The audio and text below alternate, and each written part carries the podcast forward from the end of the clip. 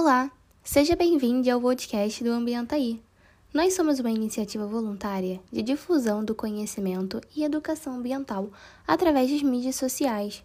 Esse é o segundo episódio do quadro Ambientaí News aqui no podcast.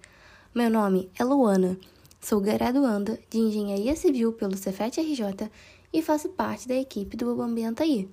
Hoje vou trazer para vocês uma das principais notícias do final do mês de março e início de abril. Clientes de iFood, Uber Eats e Rappi são contra o uso de plástico e querem mudanças. Essa é uma notícia do Estadão, de 9 de abril. O crescimento de serviços de entrega de comida por aplicativos como iFood e Uber Eats trouxe um grande problema para o meio ambiente: a produção de bilhões de itens de plástico descartável material que não é reciclado e acaba indo para o lixo comum.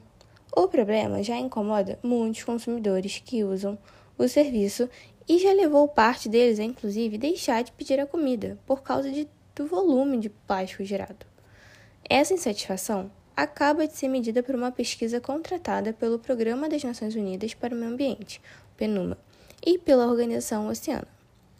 O Estadão teve acesso exclusivo ao levantamento, que foi feito pela IPEC, Inteligência em Pesquisa e Consultoria, que entrevistou mil usuários desses serviços via internet entre os dias 6 e 14 de março.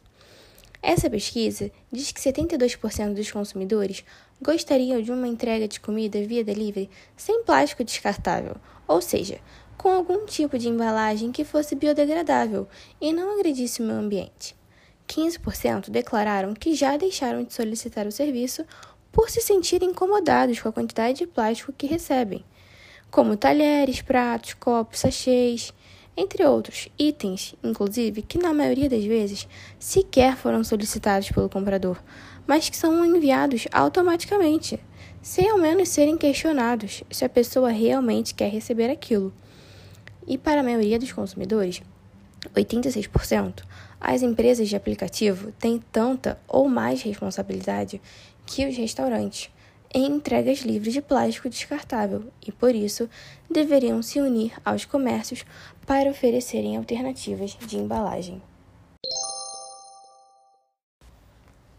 Japão tem florada das cerejeiras mais cedo em 1,2 mil anos. Essa é uma notícia do G1 de 5 de abril.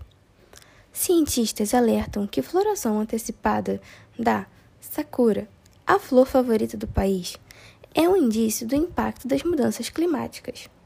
Árvores floresceram totalmente em 26 de março, em Kyoto. Fenômeno costuma acontecer apenas em abril. O início da primavera no Japão marca o pico de florescimento das cerejeiras, que leva milhares de pessoas às ruas e parques do país para observar esse fenômeno, que dura poucos dias e é reverenciado há mais de mil anos.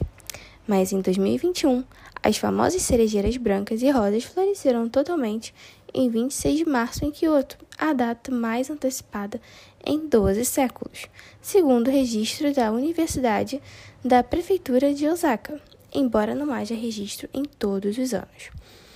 A floração mais cedo indica mudanças climáticas, afirma Yasuyuki Awano, professor de ciência ambiental da universidade responsável por compilar um banco de dados completo dos registros das floradas ao longo dos séculos. As temperaturas globais em 2020 estiveram entre as mais altas já registradas e rivalizaram com 2016 como o ano mais quente de todos os tempos, segundo dados compilados pela Organização Meteorológica Mundial divulgados em janeiro.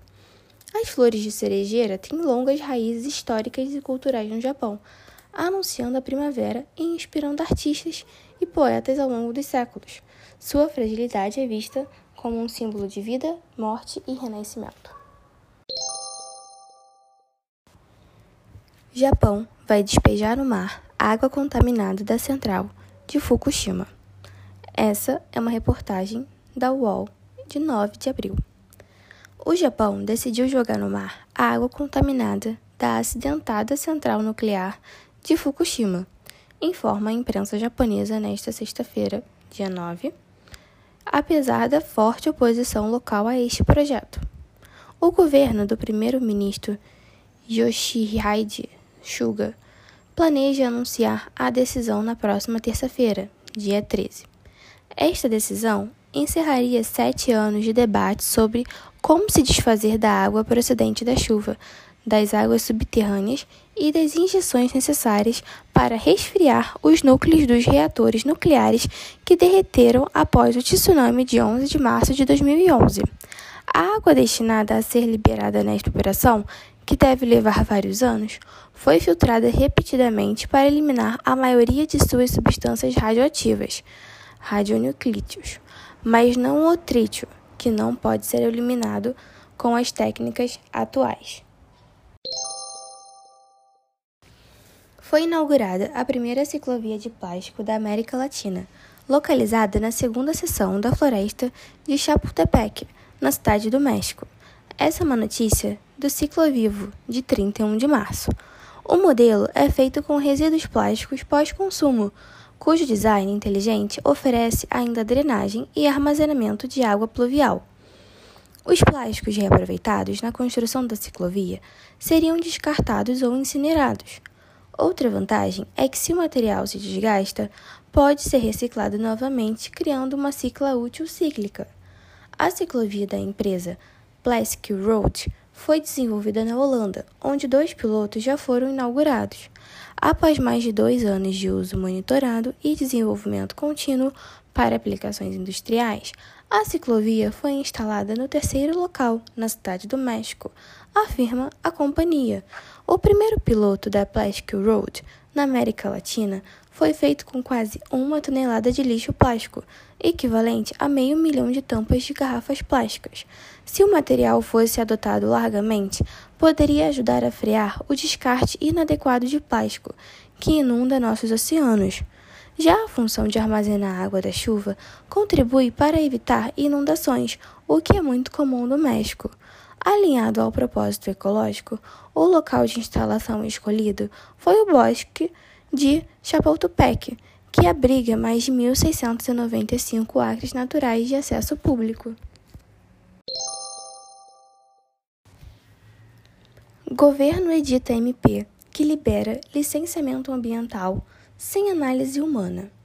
Essa é uma reportagem da Exame de 13 de abril. Uma medida provisória, MP, editada pelo presidente Jair Bolsonaro com o objetivo de favorecer o ambiente de negócios no Brasil, passou a permitir a emissão de licenças sem a análise humana, ou seja, de forma automática a partir da solicitação do interessado. A MP 1040 alterou a Lei de 2007, que trata da Rede Nacional para a Simplificação do Registro e da Legalização de Empresas e Negócios, REDSIM. O licenciamento robotizado, porém, foi incluído no texto, que faz referência a licenças que envolvam temas de segurança sanitária, ambiental e de prevenção contra incêndio. O prazo de vigência de uma MP é de 60 dias, prorrogável uma vez por igual período. Como a MP é instrumento com força de lei que pode ser adotado pelo Presidente da República, ela passa a ter efeito imediato, ou seja, ela já vale enquanto tramita no Congresso, embora dependa da aprovação da Câmara e do Senado para que seja transformada definitivamente em lei, com sanção presidencial.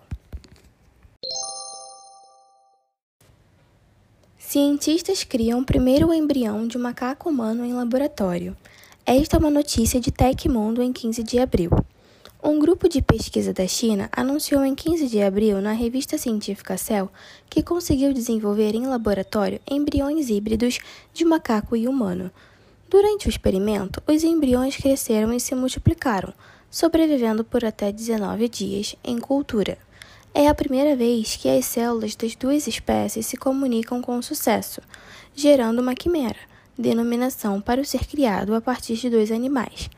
O estudo está dividindo a comunidade científica a respeito dos limites éticos envolvendo uma combinação de seres tão próximos na cadeia evolutiva e as possíveis consequências disso. Durante o estudo, os embriões se deterioraram em níveis variáveis 11 dias após a fertilização, 91 estavam vivos. No 17º dia, 12 sobreviveram e apenas 3 chegaram ao 19º dia após a fertilização. Os pesquisadores envolvidos no experimento acreditam que alguns híbridos de humanos e animais possam ser boas cobaias para testes de drogas e usados para o crescimento de órgãos para transplante.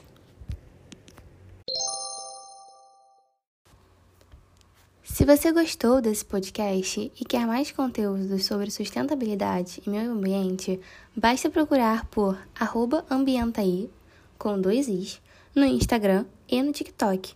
Também temos o nosso site, que é www.ambientaí.com.br e o nosso canal no YouTube. Além disso, apoie o nosso projeto em cartarse.me barra apoie o Ambientaí. Até o próximo episódio. Tchau, tchau!